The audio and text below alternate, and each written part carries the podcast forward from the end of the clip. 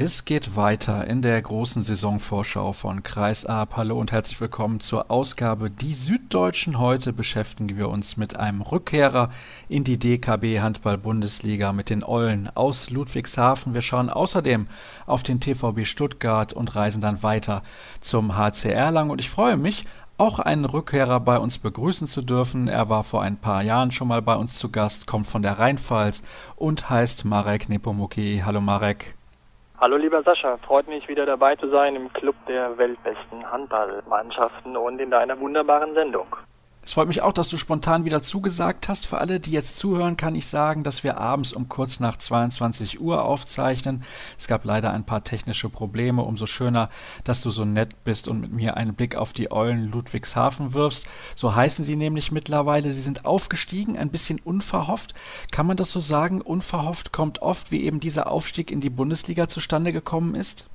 Ja, wenn man den letzten Spieltag oder den letzten Teil der Saison anschaut, dann schon am letzten Spieltag im Fernduell mit Rimper Wölfe sich durchgesetzt. Die hatten ja in Bad Schwartau verloren und äh, Friesenheim hat zu Hause gegen Rostock gewonnen. Das war schon ein Last-Minute-Aufstieg. Wenn man die ganze Saison sieht, in meinen Augen auch verdient. Wenn man da Dritter ist, hat man es verdient aufzusteigen. Und man war ja von der Kaderqualität eine Mannschaft, die zu den besten vier, fünf Teams gehört hat und ist auch wunderbar gestartet mit 8 zu 0 Punkten in die Runde. Dann setzte ein übles Verletzungspech ein, das sich fast über die komplette Saison Saison hinweggezogen hat bis ungefähr sechs, sieben Spieltage vor Saisonende. Dann waren sie fast alle wieder da, bis auf Torhüter Peribonio. Und dann ging auch wieder der Siegeszug los, denn die hatten die letzten Spiele alle nicht verloren und somit sich die Chance noch eröffnet, doch dann noch in die Bundesliga aufzusteigen. Man hatte beispielsweise mitten in der Saison bei Torhüter verloren. Klier hatte sich im letzten Spiel Pokalspiel, Viertelfinale im Dezember gegen THW Kiel am Oberschenkel verletzt. Das hat sich sehr lange hingezogen, bis Mitte März, Ende März. Peribonio hatte sich im letzten Vorbereitungsspiel zur neuen Saison das Kahnbein im Handgelenk gebrochen. Somit stand man ohne Torhüter da, hatte den Oberligatorhüter Malte Röpke genommen. Der hatte natürlich nicht die Klasse für zweite Bundesliga, deswegen wurde man nochmal auf dem Transfermarkt aktiv, hatte Matthias Lenz verpflichtet, früher Leipzig, Bietigheim, der ist ein Mannheim-Lehrer, der ist spontan eingesprungen und wurde dann auch wirklich zum Glücksgriff.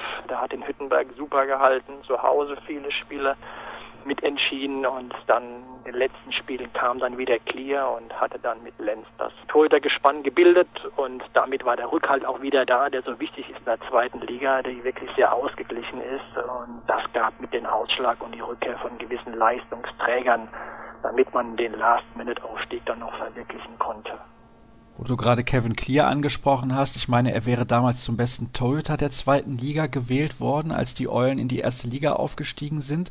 War denn dieser Aufstieg geplant und auch ein gewollter Aufstieg? Sehr gutes Gedächtnis, das ist korrekt. Kevin wurde zum besten Torhüter gewählt, plus Andrei Gugu, damals auch zum besten Feldspieler der zweiten Liga.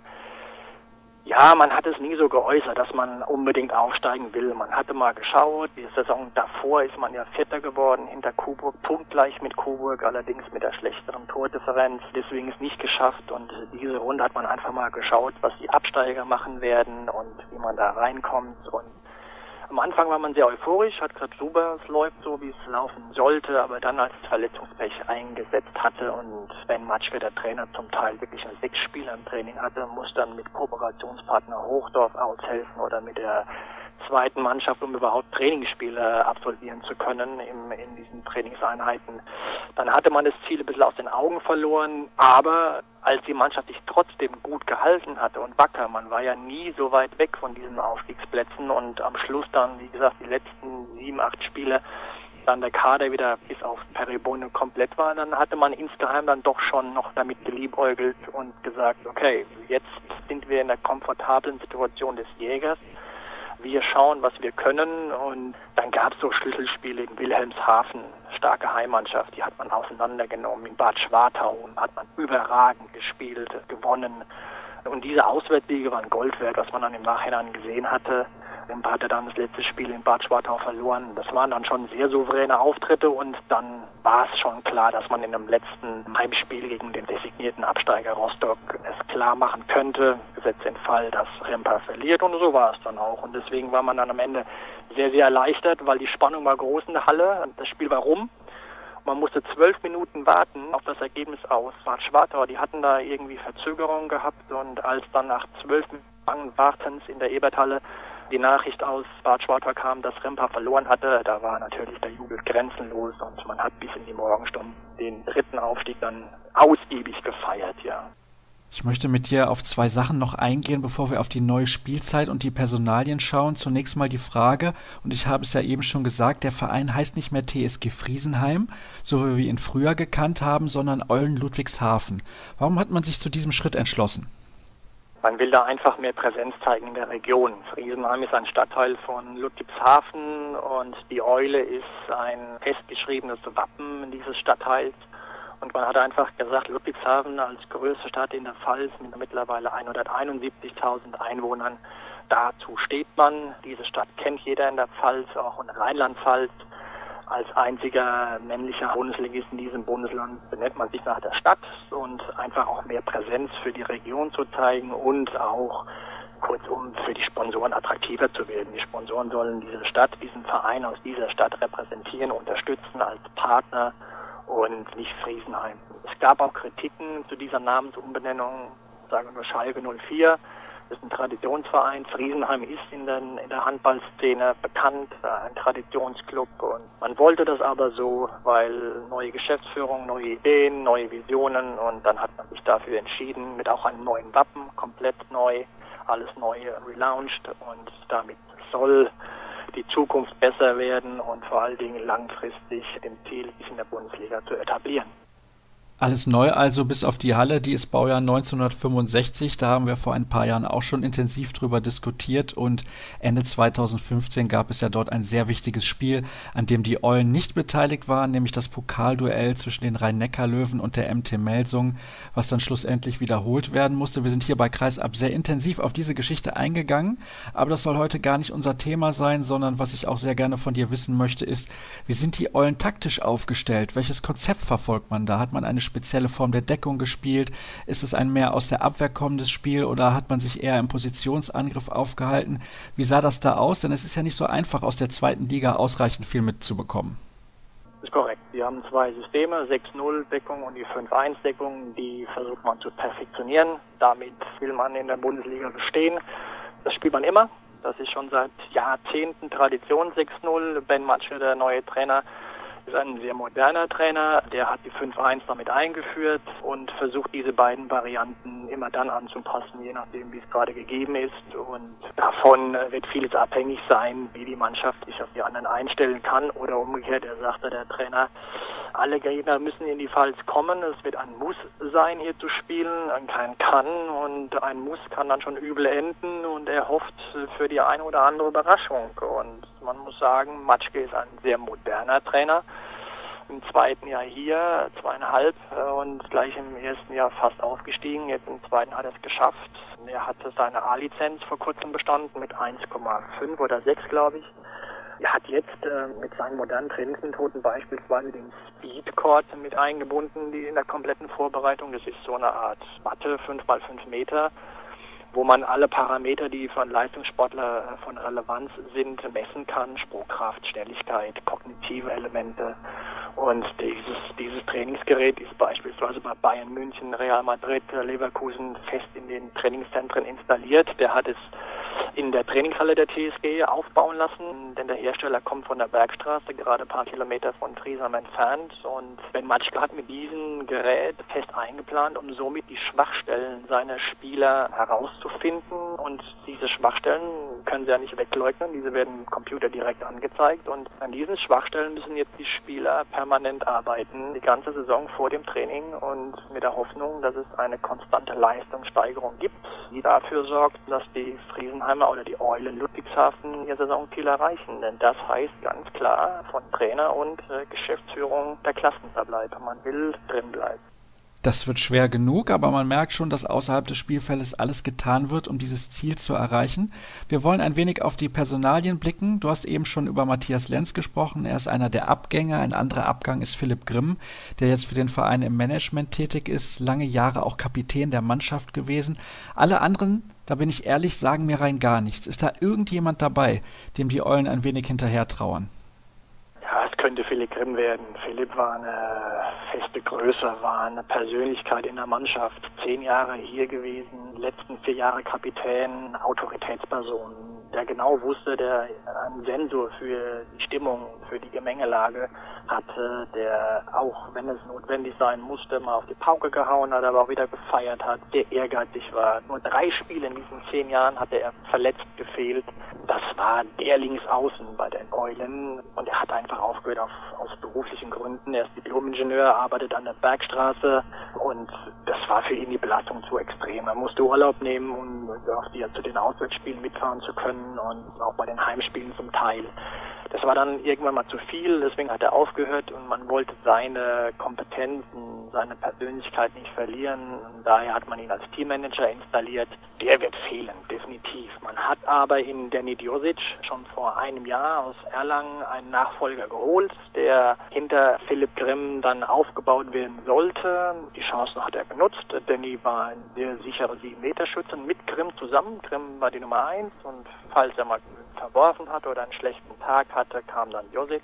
Man hat aber jetzt nur einen gehabt und daher hatte man jetzt noch kurzfristig gehandelt und Johnny Scholz aus Bietigheim verpflichtet. Der hatte noch einen Vertrag, aber Bietigheim hat sich da sehr, sehr kooperativ gezeigt und hat ihn ziehen lassen. 26, er war Leistungsträger dort und zwei sind auf den Außen eine wichtige Stütze. Und auf der rechten Seite Pascal Durak, vor Jahren aus Leutershausen gekommen, Juniornationalspieler und Alexander Falk, 19 Jahre Eigengewächs, auch äh, Juniornationalspieler, sehr jung, diese rechte Seite. Das sind so die Stützen, wo man hofft, von außen zu kommen, aber der Kopf der Mannschaft, ganz klar Gunnar Dietrich, der neue Kapitän, der Nachfolger von Ben Matschke früh bestimmt, weil er eine absolute Vertrauensperson für ihn ist. Privat sind sie auch befreundet. Dietrich war Trauzeuge von Matschke bei Matschke Hochzeit. Er hat gesagt bei der Eingangspressekonferenz vor einigen Wochen zu dieser neuen Saison, dass jeder Spieler, der neben Dietrich spielt, besser wird.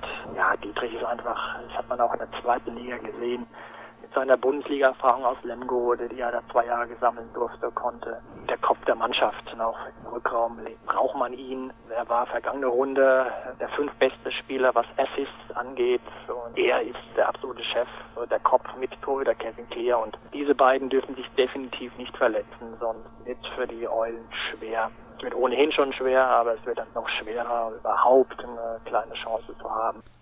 Auch bei den Neuzugängen bin ich ein wenig überfragt, was die Qualität der einzelnen Akteure angeht. Da haben wir Pascal Bührer, der kommt von der Spielgemeinschaft Köndringen-Tenningen. Frederik Stüber vom TV Neuhausen wurde verpflichtet. Dazu der eben erwähnte Jonathan Scholz aus Bietigheim und Robin Egelhof vom TV Hochdorf. Also, das sind jetzt keine Spieler und verzeihe mir die Formulierung, Marek, die mich vom Hocker reißen von den Namen her mag sein, aber es sind alles gute Spieler. Wie gesagt, Donny Scholz war Leistungsträger in Bietigheim in der zweiten Liga. Die haben ja lange Zeit mit in den Aufstieg gespielt. Robin Egelhoff, der kam vom Kooperationspartner Hochdorf. Die spielen dritte Liga, ist Junioren-Nationalspieler, hatte sich an der Schulter verletzt und ist jetzt monatelang ausgefallen, fällt noch länger aus. Er kommt offenbar erst Ende Oktober wieder zurück. Ein sehr, sehr talentierter Spieler. Bis zu seiner Verletzung war der sehr vielversprechend, zukunftsorientiert, hat man ihn geholt von dem wird man auch noch hören, so ein Typ Dissinger in meinen Augen. Pascal Bührer, der hat die dritte Liga dominiert wie kein anderer. 311 Tore hat er erzielt und das muss man erstmal hinbekommen. Von vielen Vereinen umworben, hat sich mit viel Überzeugungsarbeit von Matschke dann für die Eulen Ludwigshafen entschieden und auch Mittelposition. Ein sehr feiner Junge, der weiß, dass er in Remlinger und zwei Spieler vor sich hat, von denen er lernen kann, auch lernen will. Und Stübe kam aus Neuhausen, Kreisläufer, Ersatz für den Abgang von Martin Slaninka, slowakischer Nationalspieler. Da hatte man sich nicht einigen können auf eine Vertragsverlängerung und das war ein Wunschspieler von Ben Matschke, der körperlich stark, er lebt von seiner robusten Spielart und von seiner Körperlichkeit, deswegen hat man ihn gebraucht und man wollte ihn. Es waren laut Trainer Matschke alles Wunschspieler, die im finanziellen Rahmen eben zu den Eulen passen. Man kann sich da keine Balitz oder Grüttgis äh, oder Andi Schmieds äh, leisten. Man muss mit dem auskommen, was man hat in dem 1,2 Millionen Euro Etat. Geschätzt, es kann noch ein bisschen mehr sein, 1,3, 1,4. Aber die Spieler, die alle gekommen sind, die wollte Ben Matschke. Er vertraut ihnen, er baut auf sie und er ist bislang auch sehr zufrieden mit ihnen, weil er eine sehr harte Vorbereitung gegangen ist, setzt sehr stark auf Athletik und er ist bislang sehr überzeugt. Und er glaubt auch, dass sich viele von denen in der Bundesliga durchsetzen können. Wir haben das Potenzial dazu, auf alle Fälle. Also überzeugend bist auch du mit deinen Argumenten, die Eulen so zu verkaufen, dass man glauben könnte, sie würden um die deutsche Meisterschaft spielen, wenn ich jetzt ein bisschen übertreiben darf an dieser Stelle. Aber was mir auffällt ist, im ganzen Kader befindet sich nur ein Ausländer. Sorgt natürlich auch dafür, dass die Kommunikation untereinander erleichtert wird und es einfacher ist, sich einzuspielen, dass das Mannschaftsgefüge besser funktioniert und so weiter und so fort. Schauen wir mal auf eine mögliche erste Sieben mit natürlich Kevin Clear im Tor, mit Danny Josic und Pascal Durak auf den Außenpositionen. Dann haben wir Gunnar Diet Dietrich und David Schmidt auf den Halbpositionen, Kai Dippe am Kreis, Alexander Feld auf der Mitte oder liege ich da völlig daneben? Liegt sehr gut. Ich würde auf der Linksaußenposition sogar noch ein offenes Rennen zwischen Josic und Scholz sehen. Scholz hatte sehr gute Chancen, die Nummer 1 zu werden. Da ist das Rennen offen. Die anderen Positionen gebe ich dir recht, das dürfte die Stammformation werden. Dann kommen wir jetzt zur ganz entscheidenden Frage. Also, wenn ich dich so sprechen höre, denke ich, du glaubst daran, dass die Eulen den Klassenerhalt schaffen werden. Ist das denn realistisch? Du hast gerade eben den Etat genannt und der liegt deutlich unter dem der Konkurrenz. Ja, was den Etat angeht, sind sie Exoten. Ich glaube, ohne es zu wissen, dass nur Hüttenberg noch einen niedrigeren Etat hat. Aber ja, es ist alles möglich jetzt mit zwei Absteigern. Ben Matschke ist da sehr positiv. Er sagt nicht, wir spielen gegen den Abstieg, wir spielen, um drin zu bleiben. Er formuliert das Positive. Er ist auch so ein Trainer, der die Leute mitnehmen kann. Auch der Geschäftsführer Markus Endlich, einer von drei Neuen in dieser Führungsriege, neben Lisa Hessler und Dieter Meier, die sagen auch klipp und klar, wir spielen, um drin zu bleiben. Wir wollen uns etablieren, wir setzen alles dran. Deswegen gab es auch einen Neuanstrich, neuer Mannschaftsbus mit Luxusausstattung, neue Ausrüster, neue Geschäftsführung, neuer Teammanager, neuer Name. Und mit dieser kompletten Rundumerneuerung will man es versuchen. Klar klingt alles optimistisch, vielleicht ein bisschen euphemistisch, aber wie gesagt, die Eulen Ludwigshafen müssen schauen, dass sie nur noch zwei Mannschaften hinter sich haben. Die Chance ist groß. Wenn alle fit bleiben, muss man sich nicht vor Nettelstedt und vor Hüttenberg verstecken und damit hätte man sein Ziel erreicht. Und auch Ben Matsch sagte äh, jüngst in einem Interview äh, bei uns, dass die Mannschaften in die Pfalz kommen müssen. Es ist kein Kann, es ist ein Muss und er wird alles daran setzen und alles dafür tun, dass diese Auswärtsfahrten für jede Mannschaft kein Zuckerschlecken werden wird und er ist hoch motiviert. Ben Matschke ist ein hochmoderner Trainer, ähm, ein guter Trainer, der auch seinen Weg gehen wird in Zukunft und der wird sich einige Kniffe einfallen lassen, um so eine etablierte Mannschaft wie jetzt zum Auftakt Göppingen mächtig zu ärgern. Und man hat ja auch in der Vergangenheit gesehen, dass es immer eine Überraschungsmannschaft gab, die da mal nach hinten reingerutscht ist.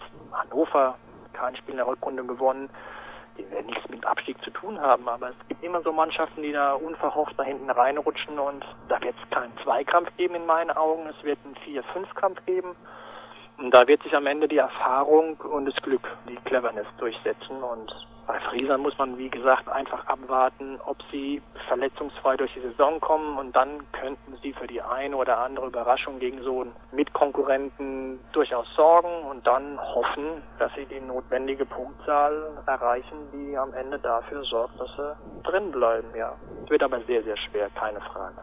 Soll ich Platz 16 notieren? Ja.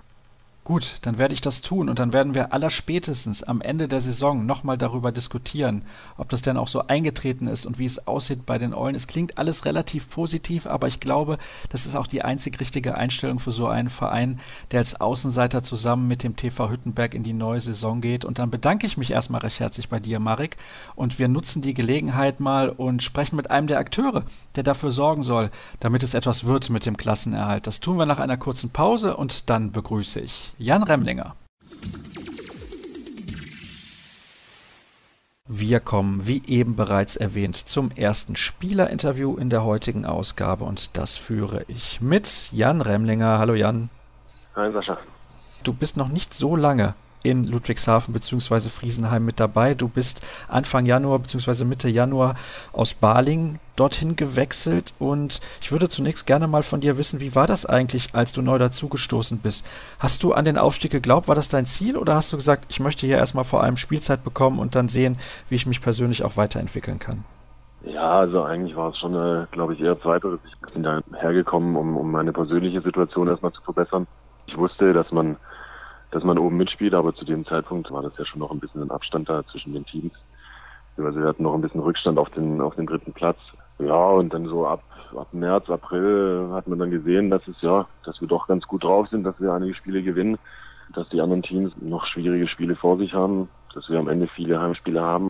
Und da war dann klar, dass wenn wir mit ein bisschen Glück und wenn wir nochmal eine gute Endphase erwischen, dass wir das schon noch schaffen können. Und das war dann schon auf jeden Fall das Ziel. Marek hat eben gesagt, ihr seid völlig zu Recht aufgestiegen. Ich nehme an, das siehst du genauso. Ja, klar. Also wir waren nach 38 Spieltagen waren wir auf Platz drei und ich glaube, wir haben uns das vor allem gerade wegen den letzten zwei bis drei Monaten dann auch verdient. Wir hatten doch viele, viele Rückschläge, wir hatten ganz viel Verletzungspech. Es hatten zwar viele Mannschaften, aber ich glaube, das war bei uns schon nochmal ein bisschen extremer. Und wenn man dann am Ende auf dem dritten Platz steht, dann äh, hat man sich das verdient, finde ich. Was mir unser Experte von der Rheinpfalz auch erzählt hat, ist, du wohnst in einer WG zusammen mit zwei Mitspielern. Wie ist das für dich? War das für dich so ein optimaler Einstieg auch in den neuen Verein, diese Lösung?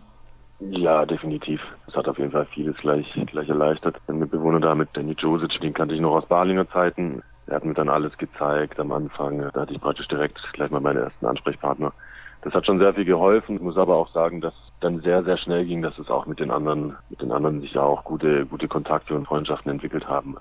Aber für den Einstieg war das auf jeden Fall eine große Hilfe, definitiv. Und wie mir auch zu Ohren gekommen ist, ist es so, dass du dich bereits sehr mit dem Verein identifizierst. Woher kommt das denn?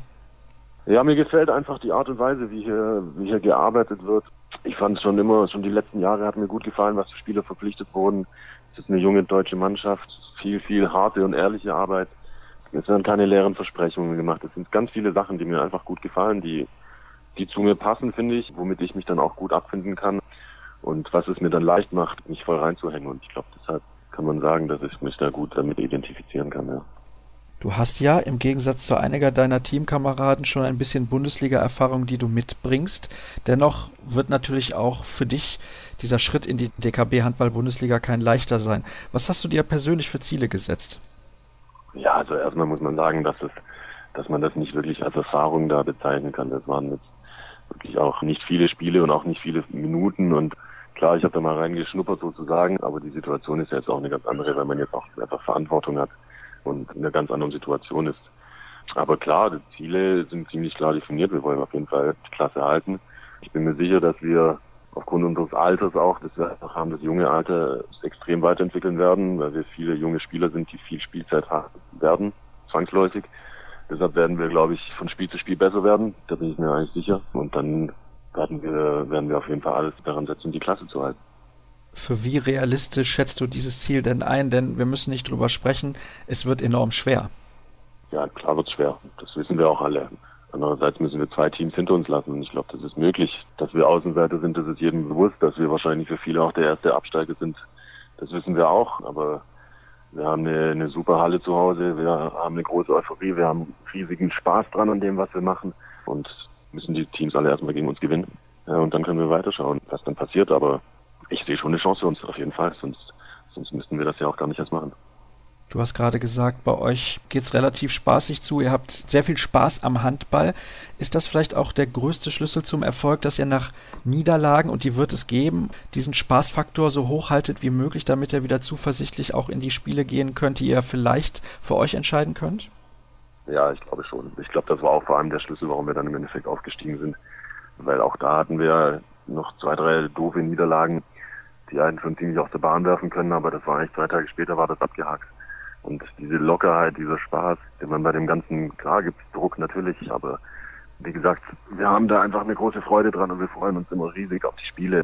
Und ich glaube schon, dass das auf jeden Fall ein Schlüssel zum Erfolg ist. Und das wird auch nötig sein, wie, wie du gesagt hast, weil es Niederlagen geben wird. Das ist ja, das ist keine Frage, aber ich glaube, dass der ganze Verein hier, ja, das dass das eigentlich da ziemlich gut passt, dass man das dann relativ schnell abhakt und dann nach vorne schaut. Und deshalb bin ich da eigentlich auch optimistisch, dass es gut laufen wird. Ich würde zum Abschluss gerne von dir wissen, worauf freust du dich in deinem ersten richtigen Jahr in der ersten Bundesliga am meisten? Eigentlich auf jedes Spiel. Also da gibt es, glaube ich, nichts, worauf man sich da am meisten freut. Man, man, freut sich auf jedes einzelne Spiel, man freut sich auf die ganze Zeit. Ich glaube, ich, auf den ersten Sieg kann man sich, glaube ich, am, wahrscheinlich dann doch schon am allermeisten freuen. Aber wie gesagt, auf jedes Heimspiel in der, in der Eberthalle. Ähm, ich freue mich jetzt, dass ich das hier miterleben darf. Wir freuen uns alle riesig drauf. Ja, das kann man eigentlich so, so zusammenfassend sagen. Wunderbar. Vielen Dank, Jan für deine Kommentare zu ja, meinen gerne. Fragen und ich bin auch sehr gespannt, das habe ich eben ja Marek schon gesagt, wie ihr in der Lage sein werdet, mit einer fast komplett deutschen Mannschaft auch in der Bundesliga mitzuhalten und dann soll es das gewesen sein zu den Eulen Ludwigshafen. Wir reisen ein wenig weiter südlich und beschäftigen uns nach einer kurzen Pause gleich mit dem TVB Stuttgart.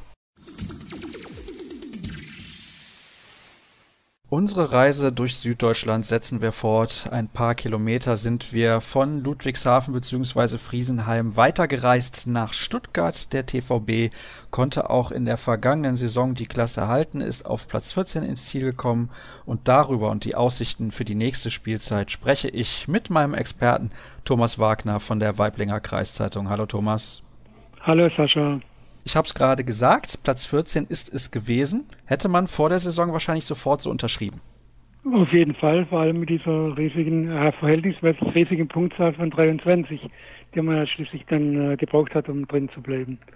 Trotzdem musste man relativ lange zittern. Warum war das so? Lag natürlich auch daran klar, dass die Konkurrenz wie beispielsweise der Bergische HC in der Rückrunde dann nochmal mächtig gepunktet hat. Aber eigentlich spätestens nach dem Auftakt eben dieser Rückrunde, direkt nach der WM-Pause, hat der TVB, ich glaube, mit neun Toren beim BHC gewonnen. Da hatte man eigentlich gedacht, ja, ab jetzt muss es doch locker reichen.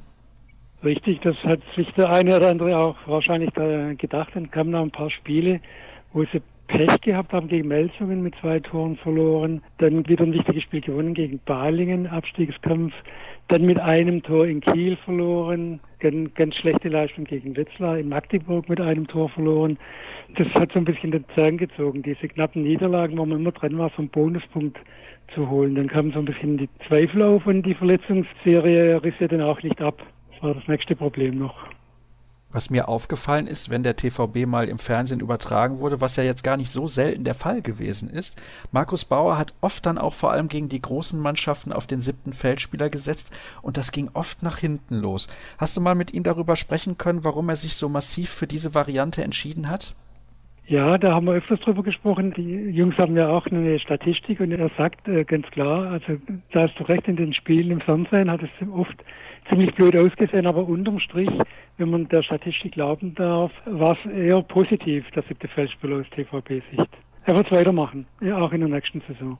Okay, das ist ja schon mal interessant zu wissen und ich hoffe, wir verraten den Gegner nicht zu so viel, aber ich denke, die haben andere Mittel, um sich über die Gegner zu informieren als unseren Podcast hier. Wir müssen natürlich darüber sprechen, wer den Verein verlassen hat im Sommer. Da gibt es einige Abgänge, die zu Buche stehen, beispielsweise Theo Zoric, dann haben wir Dragan Jakovic, Viorel Fotache, Linus Martes, was haben wir hier noch stehen? Lebi und Kaspar Kisum. Ja, also wenn ich ehrlich bin, Thomas, aber vielleicht hast du da eine ganz andere Meinung. Da ist keiner dabei, wo ich sage, uh, das ist aber für den TVB sehr ärgerlich, dass der in der kommenden Saison nicht weiter unter Vertrag steht. Jein. Also theosorisch, denke ich, ist natürlich mit dem Manuel Spät deutlich besser ersetzt, denke ich. Vio Fotache war im Angriff nicht so stark, in der Abwehr aber, denke ich, sehr unterschätzt. Er, war ein ganz, ganz wichtiger Mann in der vergangenen Saison in der Abwehr, ähm, Abwehrzentrum mit dem ähm, Dominik Weiss im Mittelblock. Also der könnte dem TVB in der Abwehr wehtun. Bei den anderen gebe ich dir recht. Da denke ich, ist der TVB jetzt mit den Verstärkungen deutlich besser besetzt. Dann schauen wir auf diese Verstärkung. Du hast gerade Manuel Speth schon erwähnt, der kommt von Frisch auf Göppingen und mit Simon Baumgarten zusammen eine tolle Kombination am Kreisverein, ja, sagen wir es, Abstiegskandidaten. Auf jeden Fall. Also der Manu Spät aus der Region hier, die kennen sich alle schon ewig. Er kennt auch den Simon, er kennt den Michael Schweigert natürlich, er kennt den Mimi Groß. Also das macht den TVB im Angriff auf jeden Fall deutlich stärker und das soll ja auch in der Abwehr dann den Vio Futache ersetzen im, im Mittelblock mit dem Dominik Weiß dann. Ist er der Königstransfer? Ich denke, das kann man so sagen. Ja, und dann natürlich ein, ein Transfer, der kein richtiger war, die Vertragsverlängerung mit Yogi Bitter. war ein deutliches Zeichen, also auch wo es, wo es hingehen soll. Es war eigentlich ganz sicher, klar, beim Abstieg wäre er auf keinen Fall geblieben. Er hat sich dann aber nach dem Liga-Verbleib ähm, relativ schnell dafür entschieden zu verlängern, wie ja Mimi Groß ja schon während der Saison das gemacht hat. Sechs Spiele hat übrigens Yogi Bitter in der vergangenen Spielzeit verpasst und das hat man massiv gemerkt.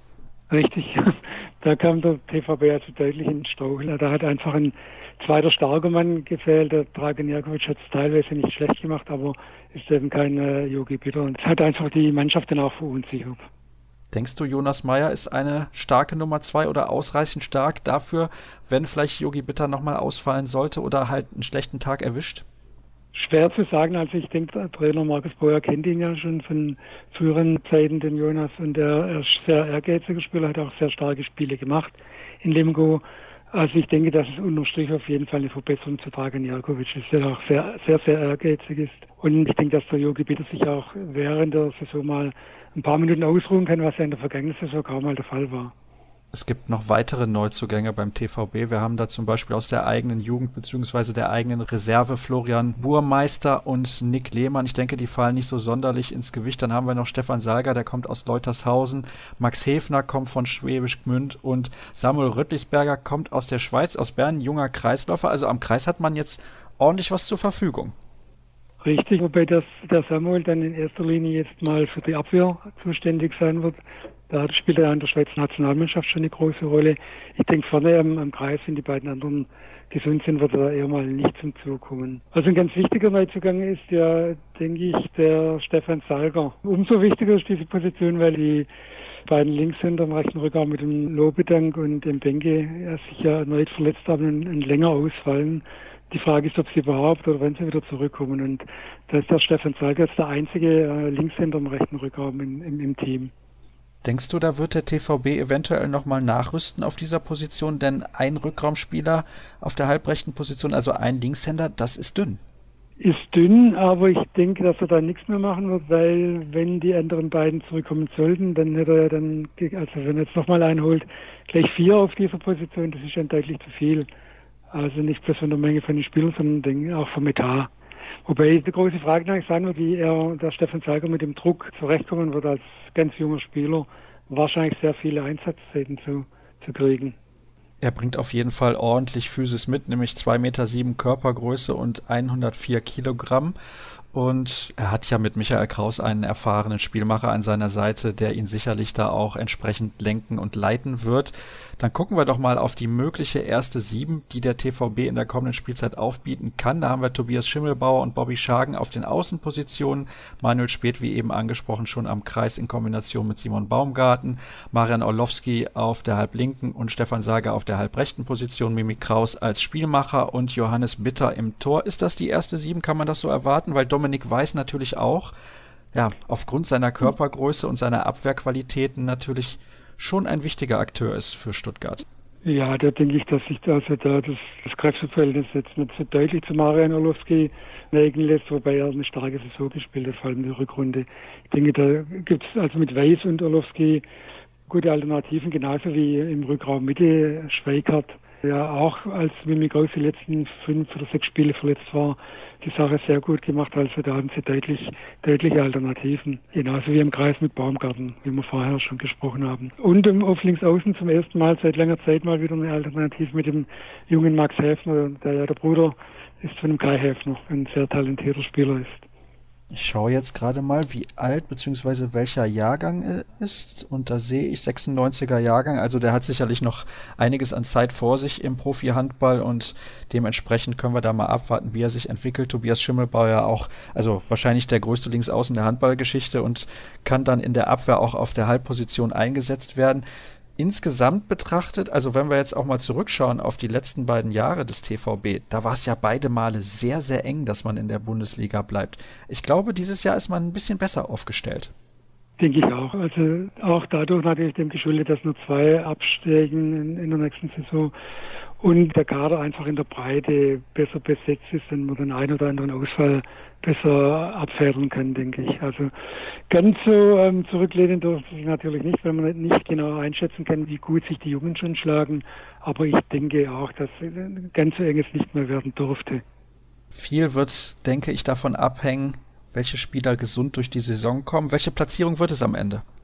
Zwischen Platz 11 und 15. Oh, das ist mir leider zu pauschal, Thomas. Okay. okay, dann Platz 12. Gut, wunderbar. Vielen Dank. Und ich Gerne. denke, da waren doch ein paar interessante Aspekte mit dabei, die wir nochmal beleuchten konnten. Und jetzt hören wir doch einen der Akteure des TVB hier bei uns im Podcast. Und das ist Simon Baumgarten. Wir kommen zum Spielerinterview beim TVB Stuttgart und in der Leitung ist Kreisläufer Simon Baumgarten. Hallo Simon. Hallo, servus.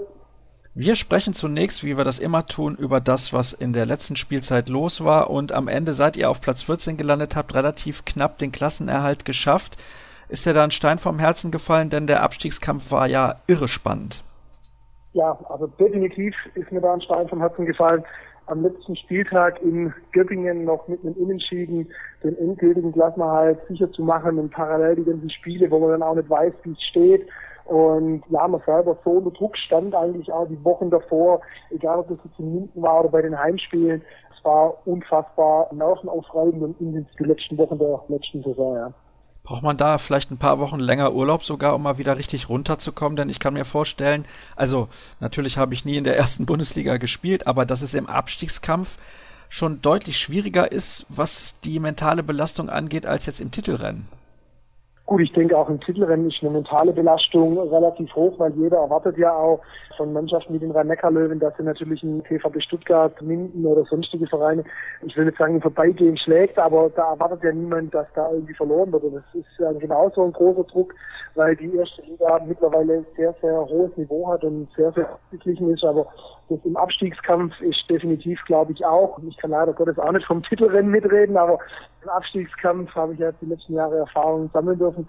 Muss man wirklich sagen, ist sehr, sehr intensiv und da wäre natürlich eine eine oder andere Woche länger Urlaub natürlich schön. Problem ist natürlich, dass am Ende der Saison, Anfang Juni, praktisch ja schon die neue Saison fast anfängt, vier Wochen später. Also da kann man nicht einfach sagen, dann machen wir mal sechs oder acht Wochen Pause. Dann hat man keine Vorbereitung mehr, weil jetzt am 24.8. wird es ja schon wieder aber du konntest dich einigermaßen erholen in diesem Sommer? Ja, man, man versucht ja die Zeit dann bestmöglich zu nutzen, macht sich da ja schon Weihnachten teilweise Gedanken über, wie man denn den Sommer verbringt, um da bestmöglich regeneriert wieder an den Start zu gehen, wenn es wieder heißt, Vorbereitung geht los. Also für mich war das in Ordnung. Klar, ich kenne das die letzten Jahre auch nicht anders. Klar, aber über den einen oder anderen Tag mehr frei hätte ich mich auch nicht beschwert. Ihr habt euch, finde ich, also von außen betrachtet zumindest, in den letzten zwei Jahren durchaus weiterentwickelt. Aber ihr seid jetzt nicht unbedingt in der Tabelle so weit nach oben geklettert. Siehst du auch eine Weiterentwicklung bei euch im Verein, auch abseits des Spielfeldes? Ja, die Entwicklung ist deutlich sichtbar, auch abseits des Spielfeldes. Man merkt deutlich nicht nur an den Neuverpflichtungen oder auch an den neuen Sponsoren, die da hinzukommen oder auch die Halle, die immer, ich nenne es mal ein bisschen kleiner wird. Man versucht dann immer öfters in die Porsche Arena auszuweichen, weil sie einfach mehr Platz bietet für die Zuschauer. Also auch das, was Zuschauerzuspruch und alles angeht, ist ein deutlicher Wachstum zu spüren und auch dass es innerhalb der Mannschaft deutlich vorangeht. Man sieht es ja nur an der Punkteausbeute. Wenn jemand vor der Saison gesagt hat, mit 23 Punkten muss man bis zum letzten Spieltag gucken, ob man in der Liga bleibt oder nicht hätten die wenigsten für möglich gehalten. Ja? Und daran sieht man wie ausgeglichen die Liga ist.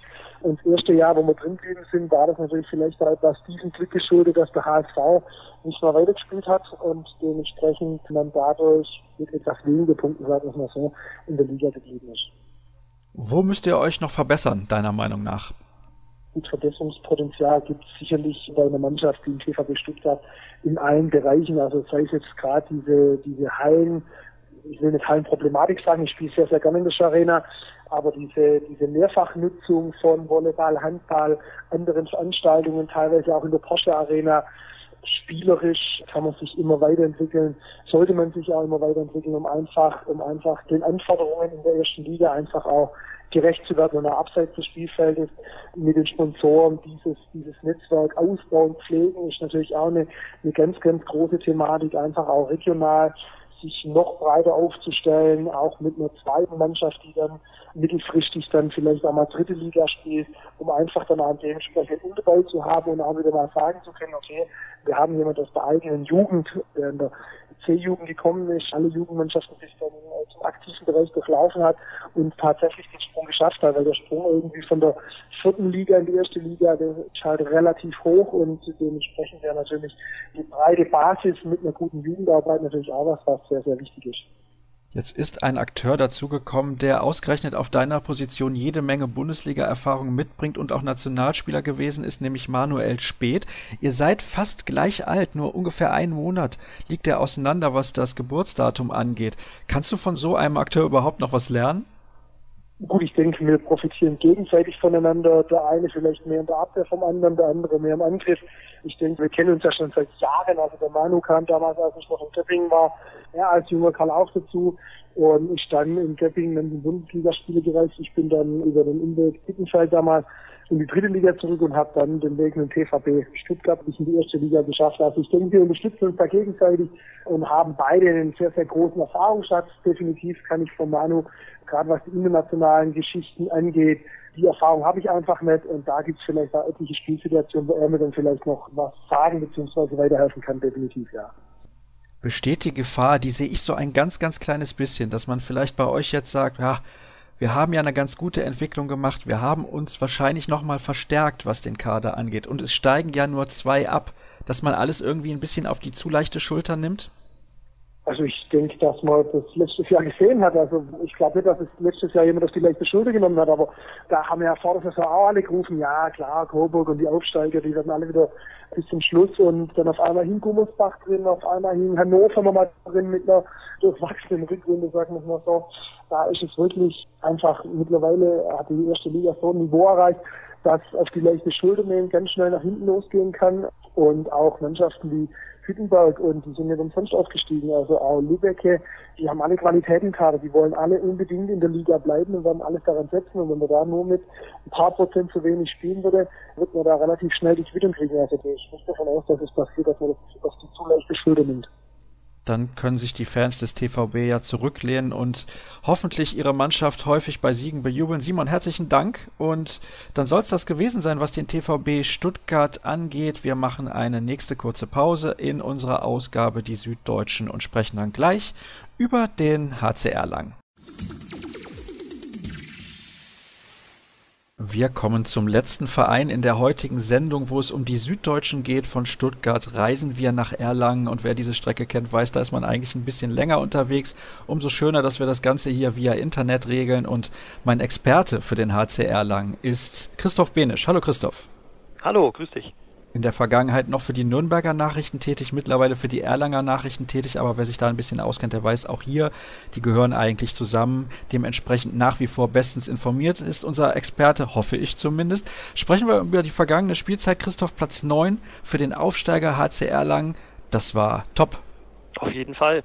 Ich denke, da haben Sie sich selber ein bisschen überrascht. Sie wollten ja natürlich nichts mit dem Abstieg zu tun haben, möglichst früh. Und das ist ja auch gelungen. Hervorragende Runde gespielt. Wie ich schon gesagt habe, überrascht gewesen eigentlich von sich selber. Die ganzen wichtigen Spiele gewonnen und dann auch noch die Favoriten zumindest eine Zeit lang immer ärgern können. Das war so das einzige Manko, was Sie danach der Saison gesagt haben, wenn man überhaupt von Manko sprechen kann, nach so einer herausragenden Runde für einen Aufsteiger, dass Sie eigentlich gegen einen richtig großen Verein, und das war ja im ersten Aufstiegsjahr so, dass man da unter anderem die Rhein-Neckar Löwen zu Hause mal besiegen konnte, dass es da dann quasi damit nicht geklappt hat. Aber unter dem Strich natürlich eine herausragende Saison und alle sehr zufrieden beim HC Erlangen. Du hast jetzt eben gesagt, man hat sich selbst überrascht, aber ich kann mich erinnern, als wir vor der vergangenen Saison gesprochen haben, kam das für uns nicht so überraschend, was dann hinterher passiert ist, finde ich. Denn wir haben schon damals gesagt, der Kader ist eigentlich gut, sie müssen nur auf dem Boden bleiben. Ja, und das sind sie auch geblieben. Sie haben ja mit Robert Andersson einen Trainer, der dafür gesorgt hat. Das war auch immer in den Gesprächen deutlich. Er hat immer die Euphorie so ein bisschen gebremst. Er hat natürlich auch die Euphorie ein bisschen angefeuert innerhalb der Mannschaft. Aber man hat dann doch gemerkt, dass die Mannschaft doch sehr bodenständig ist und durchaus weiß, was sie da erreicht hat. Was man sagen muss, gegen Schluss der Runde war es so, das war ein bisschen enttäuschend dann vielleicht, wo man auch bis heute nicht so ganz weiß, woran das lag. Da ist dann die Runde ein bisschen abgefallen, die Spieler ja ein bisschen müde gewirkt, auch vor allen Dingen mental von dieser ja doch sehr anstrengenden und erfolgreichen Saison. Da wollten sie eigentlich zum Schluss noch mal mehr reißen. Das ist leider dann nicht gelungen, aber unterm Strich, wie gesagt, ja, nur ein kleiner Fleck auf der weißen Weste sozusagen. Der HC Erlangen hat das, denke ich, wirklich gut gemacht, wie wir das ja auch vorhergesagt haben. War da einfach ein bisschen die Luft raus vielleicht auch, weil man wusste, man hat den Klassenerhalt sowieso geschafft und dann sinkt ein bisschen im Unterbewusstsein die Motivation der Spieler, auch wenn sie das nach außen nie zugeben würden? So hat Robert Andersson mir gegenüber auch gesagt und begründet, ja. Und auch die Spieler wie Nikolas Katzianis kann ich mich erinnern nach dem Spiel in Kiel, das dann ja doch ein bisschen enttäuschend lief mit einer deutlichen Niederlage. Da hatten sie sich eigentlich auch ein bisschen erhofft, länger mithalten zu können, das Spiel nochmal genießen zu können, weil es ja nicht gegen den Abstieg ging, Kiel vielleicht nochmal zu ärgern. Kiel hatte ja da Druck. Ich glaube, das war der zweite oder drittletzte Spieltag, um nach vorne noch was zu reißen Richtung Champions League Plätze, aber das konnte man dann nicht machen und das da war Robert Andersson auch durchaus angefressen, was man ja eigentlich als Aufsteigertrainer jetzt nicht vermuten darf, wenn man, wenn man in Kiel verliert. Aber das hat ihn schon gewurmt und er hat dann auch gesagt, ja, er vermutet, sie haben einfach durch dieses frühe Erreichen, überraschend frühe Erreichen dieses Saisonziels einfach ein bisschen die Spannung verloren. Wenn man so, so lange, hat er gesagt, auf ein Ziel hinarbeitet und das dann erreicht und die Runde ist noch nicht rum, dann fällt zwangsläufig der Druck ein bisschen ab. Er hat das dann versucht oder die Mannschaft hat das dann versucht, sich intern das neue Ziel zu setzen, besser zu sein als Leipzig. Das war ja der beste Aufsteiger der letzten zehn Jahre. Das ist dann ja mehr oder weniger zwar mit der Platzierung gelungen, glaube ich aber nicht mit der Punktzahl. Aber immerhin, wie gesagt, das war dann so ein kleines Ziel, von dem sie noch versucht haben, ein bisschen was rauszuholen, aber das ist dann auch nicht mehr gelungen. Wer hat denn dafür gesorgt auf dem Feld, dass es so gut lief? Wer waren die herausragenden Akteure beim HCR lang? Ja, überrascht hat sicherlich auch Michael Haas, der das Spiel des HC Erlangen sehr clever geführt hat und mit großer Erfahrung. Das war ja das, was die Mannschaft auch oder was man im Vorfeld ein bisschen kritisiert hatte oder wo man Bedenken hatte, dass die Erfahrung einfach nicht reicht für die Bundesliga. Aber da hat ja dann der Verein deutlich nachgerüstet, gerade in die Richtung Erfahrung reinzubringen, auch mit Pavel Horak, der aus einer Verletzung kam. Der hatte einen Kreuzbandriss in der zweiten Bundesliga, kam dann sozusagen kalt wieder in die erste Liga, hatte sich aber so herausragend fit gemacht, dass er der Mannschaft unwahrscheinlich helfen konnte und Sicherheit geben konnte in der Deckung. Und dann Haas, den ich schon angesprochen habe, der sich erst sehr spät verletzt hat, zum Glück. Da hatte man ein bisschen Bedenken, weil er ja doch auch schon fortgeschrittenen Alters ist und die ein oder andere Verletzung schon hatte in seiner Karriere. Aber das ist dann wirklich gut gelaufen. Der HC Erlangen hatte nahezu überhaupt keine Verletzungen. Die ganze Saison über, was sicherlich auf den Athletiktrainer zurückzuführen ist, der da wirklich hervorragende Arbeit macht. Und Haas hat, als er sich verletzt hat, war das Saisonziel eigentlich schon erreicht. Das heißt, man konnte dann dem jungen Jonas Link da sehr viel Spielpraxis geben, was natürlich auch seiner Entwicklung dann gut getan hat. Aber so zurück zu deiner Frage, herausgestochen aus diesem wirklich starken Kollektiv des HC Erlangen sind, wie ich finde, Nikolai Link, der sich in der Abwehr deutlich verbessert hat, zu einem ja, Führungsspieler, Abwehrchef dann letztlich vielleicht sogar wurde, auch zum Nationalspieler, dann genauso auf der anderen Rückraumseite Nikolai Teilinger auch zum Nationalspieler geworden und unterm Strich muss man sagen, war es einfach wirklich das Kollektiv und das Glück, dass man sich so wenig verletzt hat, dass man das erreichen konnte. Einen Namen hast du jetzt nicht genannt. Ole Ramel, der hat den Verein verlassen, ist zum THW Kiel gewechselt. Dafür hat man Johannes Selin von der MT Melsungen verpflichtet, was uns direkt zu den Neuzugängen und den Abgängen führt. Und da schauen wir gerade mal, wer außer Ole Ramel den Verein auch noch verlassen hat. Das sind Mario Hunstock, Pavel Horak, Isaias Gordiola, Kevin Herbst und Stanko Sabeljic. Und bei den Neuzugängen kommen noch hinzu, neben Johannes Selin, Andreas Schröder vom VfL Gummersbach, sicherlich eine sehr, sehr sinnvolle Verstärkung. Goraskov von Paris Saint-Germain, ein schon etwas in die Jahre gekommener Torhüter, Christoph Steinert aus Leipzig, Nico Büdel aus Coburg, Sergei Gorpischin aus Springe, der Vater, der war mal in Erlangen aktiv vor vielen, vielen Jahren und zwei Spieler aus der Jugend. Ist Ole Ramel ein Spieler, den man vermissen wird, wenn man Johannes Selin bekommen kann? Ich glaube, das ist die große Frage der Saison. Ole Ramel war vier Jahre in, in Erlangen, zwei Aufstiege in die Bundesliga mitgemacht. Ich glaube, es hat kein Trikot gegeben, das sich häufiger verkauft hat als das von Ole Ramel. Er war definitiv der Publikumsliebling schlechthin, hat sich ja auch zum Nationalspieler entwickelt in Erlangen. Also natürlich ist es so, dass das zunächst mal zu langen Gesichtern geführt hat, aber ich denke, jeder kann nachvollziehen, wenn ein Angebot vom THW Kiel kommt, dass man da schwach wird. So war es bei Ole Rahme. Natürlich hat der Verein da ganz gezielt versucht, in dieser Leuchtturmfunktion jemanden dann zu holen, der auch einen Namen hat. Und das ist natürlich mit Johannes Selin absolut gelungen, mit einem, wie ich finde, mindestens, mindestens gleichwertigen Spieler wie Ole Rahme, der jetzt schon in der Vorbereitung auch zeigt, dass er da Verantwortung übernimmt. Was seine Stärke ist, natürlich das Tempospiel und vor allen Dingen eine ungeheure Quote im Abschluss, die, wie ich finde, bestimmt besser sein kann als die von Ole Rammel. Das war nämlich immer so ein bisschen sein Manko. Er hat letztes Jahr eine hervorragende, herausragende Hinrunde gespielt, war ja da auch ganz oben mit dabei bei den Torschützen der Bundesliga, aber dann in der Rückrunde hat dann deutlich seine Glückssträhne nachgelassen und ja zum Ende hin im Grunde genommen war, war es vielleicht sogar ganz gut, dass man jetzt nicht allzu sehr vermisst und sich da auf Johannes Selin freuen kann. Und ich kann sagen, da ich ihn auch persönlich kenne, Johannes Selin, aus einigen Gesprächen, die ich schon mit ihm geführt habe, der hat auf jeden Fall das Zeug zum neuen Publikumsliebling. Das ist, glaube ich, gar keine Frage. Ich habe eben schon so ein bisschen angedeutet, dass ich Andreas Schröder für eine sehr, sehr gute Verpflichtung halte. Stimmst du mir zu? Auf jeden Fall. Andreas Schröder hat ja sogar einen familiären Bezug in die Region. Seine Eltern stammen aus Rothenburg. Er hat selber in Rothenburg lange gespielt.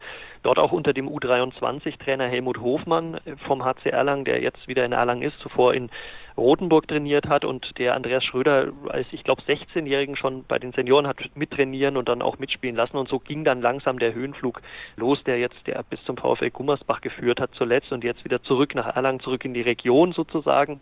Schröder fällt auf, dass er der Abwehr unwahrscheinlich Sicherheit gibt. Er soll ja dort auch Pavel Horak ersetzen. Horak, der eine, wie ich finde, wirklich herausragende Runde gespielt hat, dem man aber zum Schluss hin dann doch sein Alter auch angemerkt hat und den soll Schröder ersetzen und ich denke, er macht das mehr als gut bislang, was ich gesehen habe und ist definitiv eine richtig gute Verstärkung für die Defensive. Vorne muss man halt dann gucken, denke ich, auch im Rückraum neben Nico Link und Nico Büdel, auf den wir dann bestimmt noch zu sprechen kommen, denke ich mal, Sascha, auch ob er da viel Einsatzzeit bekommen wird. In Gummersbach hat er ja da auch überwiegend nur in der Abwehr rangedurft. Ich möchte zunächst nochmal auf die Abgänge schauen, denn wenn wir jetzt mal nur diese vier ja. Namen betrachten, Ramel, Huhnstock, Horak und Guardiola, fällt eines auf, das sind alles gestandene Spieler. Genau, also es ist durchaus auch ein großer Umbruch beim HC Erlangen. Der Gesamtidee, sage ich mal, nach dem Aufstieg, ich habe es vorhin schon erwähnt, war es vor allen Dingen wichtig, Erfahrung in diese Mannschaft zu pumpen. Das hat man gemacht mit, denke ich, vor allen Dingen Horak und auch Guardiola. Guardiola hat nicht so die, die Erwartungen erfüllt. Er kam verletzt, blieb dann auch lange verletzt, hat dann mental das Problem gehabt. Man hat gesehen, dass der Kopf nicht wirklich frei ist. Er konnte sich nicht wirklich durchsetzen in Erlangen. Das wurde erst besser dann, als klar war, dass er den Verein verlassen wird zum Ende der Runde wieder. Irgendwie hat man dann gemerkt, dass so richtig ein bisschen Last von ihm fallen konnte. Und die Neuzugänge, wenn man sich anguckt, sind ja alles dann so 25, 26, 27-jährige Deutsche. Und ich denke, dass der HC Erlangen da auch versucht, ganz bewusst einen neuen Schritt, eine neue Richtung reinzubringen. Und da werden wir jetzt sehen, was dabei rauskommt. Aber ich bin da, was ich bislang gesehen habe, eigentlich sehr guter Dinge. Das hört sich auf jeden Fall sehr vielversprechend an. Nico Büdel hast du eben gesagt, über den würdest du anscheinend gerne sprechen. Da machen wir das jetzt natürlich auch. Ist einer dieser Neuzugänge auf Rückraum Mitte. Ich glaube, das kann eine sehr, sehr gute Ergänzung sein zu Michael Haas. Ja, wobei Nico Büdel, glaube ich, wertvoller sein wird, meiner Meinung nach auf Rückraum links als Entlastung für Nico Link im Angriff mal. Nico Link musste letztes Jahr ja Abwehr eigentlich komplett durchspielen und Angriff dann auch noch durchspielen. Und ja, also jetzt Büdel, wie gesagt, könnte da natürlich mit seiner Torquote, auch die er in Coburg hatte, ein guter Angriffsspieler werden. Auf Rückraum Mitte bislang fehlt ihm meiner Meinung nach noch so ein bisschen der Bezug zum Rest der Mannschaft. So ein bisschen wirkt er noch nicht so ganz drin, aber er hat ja noch ein bisschen Zeit Bis es losgeht. Ja, aber natürlich eine Personalie, die gerade in Franken auch ein bisschen polarisiert hat, weil er ja von Coburg kam, vom großen Derby-Gegner, der zwar abgestiegen ist, aber ja auch ein Derby, das in der Rückrunde gewinnen konnte gegen Erlangen und da ist ja die Rivalität groß. Das heißt, Büdel sicherlich eine interessante Person auch. Ich hoffe irgendwie auf den Wiederaufstieg des HSC Coburg, denn das würde bedeuten, dass ich da mal die Gelegenheit habe, zu diesem Derby zu kommen. Das war schon sowas wie der Höhepunkt, also dieses Spiel vor allem auch in Nürnberg vor so einer vollen Halle ja, war einer der Höhepunkte, würde ich sagen. Also natürlich, da war schon in der zweiten Liga in den Aufstiegsjahren, da ist ja Coburg mit aufgestiegen, viel, viel Feuer drin. Da gab es in Nürnberg ja damals sogar von der Fangruppierung der Coburger einen Rauchtopfwurf aus dem Oberrang in den Fanblock der Erlanger. Also da gab es ganz eigenartige Dinge, die man beim Handball sonst eigentlich gar nicht sieht. Daran sieht man, wie hoch die Rivalität ist. Aber das ist wirklich nur eine kleine Gruppierung, die, die da Ärger gemacht hat. Im Grunde genommen muss man wirklich sagen, überwiegend die Fans von Coburg auch sehr, sehr sportlich und sehr fair und rein auf der sportlichen Rivalität. Und natürlich hat es auch dem HC Erlangen, auch dem Handball insgesamt, dem Sport gut getan. Wir hatten zwei Bundesligisten in Bayern, die aufeinander getroffen sind und dann war es natürlich großartig. Wir haben uns jetzt gehofft oder erhofft, dass Rimpa das schaffen wird, damit man sozusagen einen Ersatz für Coburg hat, aber leider hat es ja nicht bekanntlich nicht geklappt. Aber natürlich hoffen wir auch auf den auf den Aufstieg wieder von den Coburgern, einfach damit wieder diese Rivalität zurückkommt, solange sie sportlich fair bleibt. Apropos sportlich fair. Sportlich fair ist auch die Mannschaft, die erste sieben, wenn wir mal auf sie schauen, nämlich im Sinne, dass sie richtig gut ist und finde ich zumindest auf den Außenpositionen haben wir da Martin Stranowski und Johannes Selin, auf den Halbpositionen Nikolai Link und Nikolai Teilinger, am Kreis Jonas Tümmler, Rückraum Mitte Michael Haas und im Tor Nikolas Katzigianis. Ich schaue jetzt gerade nochmal drauf, damit ich auch sicher gehe, ein Ausländer. Du hast recht, ja. Ein Ausländer mit Martin Stranowski und dann vielleicht einer, wenn er in Spielfreude kommt, einer der besten, vielleicht sogar, die es gibt, unter den besten ja, fünf oder zehn vielleicht links außen, kann er immer noch sein, definitiv, auch wenn er letzte Saison einen starken Durchhänger hatte, aber man sieht, wenn er in Spielfreude kommt, sein unglaubliches Wurfrepertoire, das er als Außenspieler hat und kann ja auch auf Mitte eingesetzt werden mittlerweile, ist ja auch nochmal eine gute Option für Michael Haas. Wir haben gesagt, Nico Büdel auf Mitte noch und natürlich der schnelle Jonas Link auf der Mitte, von dem sich Robert Andersson endlich einen deutlichen Schritt Schritt nach vorne wünscht. Aber man sieht, dass der HC Erlangen, glaube ich, auch schwieriger auszurechnen ist als in den vergangenen Jahren. Mit Haas hat man so ein bisschen den ordnenden, langsameren Spieler, der bedacht die Lücken sucht für seine Mitspieler und mit Jonas Link einen, der wirklich sehr mit ungeheurem Tempo kommen kann und Löcher reißen kann, das Eins gegen Eins sucht und mit Büdel auch dann wieder einen, der durchaus auch aus dem Rückraum werfen kann. Also ich glaube, der Robert Andersson hat sich da viele gute Optionen jetzt geschafft. Ich kann mich erinnern, vor der letzten Saison hatte ich so ein paar Fragezeichen und da war ich mir nicht sicher, wie sieht's aus mit Rückraum rechts, wie sieht's aus mit dem Kreis. Rückraum rechts, Nikolai Teilinger haben wir gesehen, der hat es bis in die Nationalmannschaft geschafft, auch wenn er nicht zum absoluten Stamm des Kaders gehört, aber trotzdem immerhin, da müssen wir den Hut ziehen vor seiner Entwicklung. Wie sieht's denn am Kreis aus? Ja, im Kreis ist das Problem, dass Jonas Tümmler in den vergangenen Jahren eigentlich immer einen Konkurrenten hatte, der verletzt war. Egal, ob das im ersten Jahr Bundesliga Bastian Preis war, der Weltmeister, der dann sehr lange ausgefallen ist und Jonas Tümmler eigentlich durchspielen musste. Oder auch jetzt vergangene Saison erstmal Bundalo, der mit Kreuzbandriss ausgefallen ist. Und immer war Tümmler eigentlich der einzige Kreisläufer, der da war. Man, es wurde dann zwar zweimal Sabic nachverpflichtet, aber der konnte sich nie gegen Jonas Tümmler durchsetzen. Also so gesehen spricht es auf jeden Fall für Jonas Tümmler, dass er unwahrscheinliche Entwicklung hinter sich hat. Er kam ja aus Berlin als sehr junger Spieler. Robert Andersson hat ihn da richtig mit der Fitnesskeule rangenommen. Tümmler ist nahezu nicht wiederzuerkennen, beweglich, wendig, ähm, wurfstark.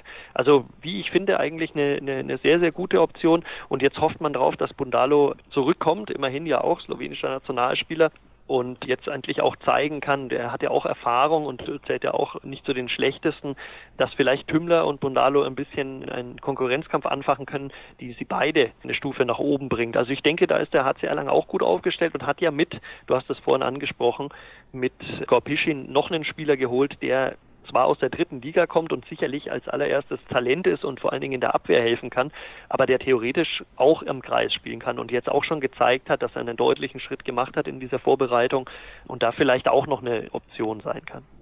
Die Ziele, die ausgegeben wurden, sind relativ klar. Das sagt man dann häufig im zweiten Jahr. Wir wollen uns stabilisieren und vielleicht ein klein wenig verbessern und weiterentwickeln. Platz neun war es, haben wir eben schon gesagt, in der letzten Spielzeit. Was glaubst du denn, wohin geht die Reise des HCR lang? Also ich glaube, dass es schwierig ist, da eine Prognose zu stellen. Die Platz 9 ist eine sehr hoch angelegte Latte. Man muss ja dran äh, denken, dass so Mannschaften wie Göppingen, glaube ich, sogar dahinter blieben im vergangenen Jahr. Und ja, ob das nochmal passiert, weiß ich nicht. Also Erlangen, ich wünsche es mir, dass es noch weiter vielleicht nach oben geht, noch einen Platz oder vielleicht auch nochmal der Platz 9 bestätigt werden kann, die Mannschaft dazu hätte, denke ich, der Verein.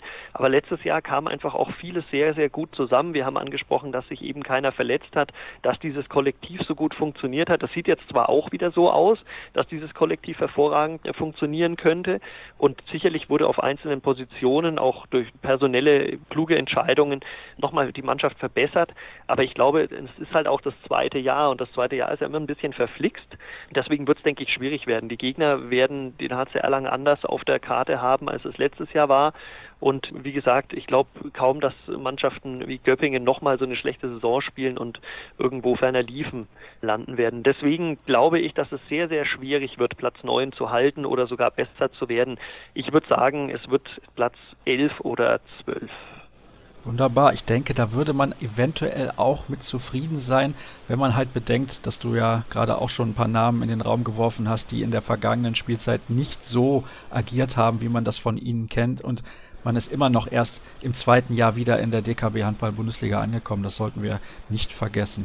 Gut, wunderbar. Ich danke auch dir natürlich, dass du mit dabei gewesen bist, Christoph. Wir sind am Ende unserer Analyse angekommen und fast am Ende der Sendung. Aber einen Gast gibt's noch und das ist Nikolai Link. Einen haben wir noch in der heutigen Ausgabe, die Süddeutschen und wir sind ja beschäftigt mit dem HC Erlangen in diesem Teil der Sendung und ich begrüße in der Leitung Nationalspieler Nikolai Link. Hallo Nico. Hallo.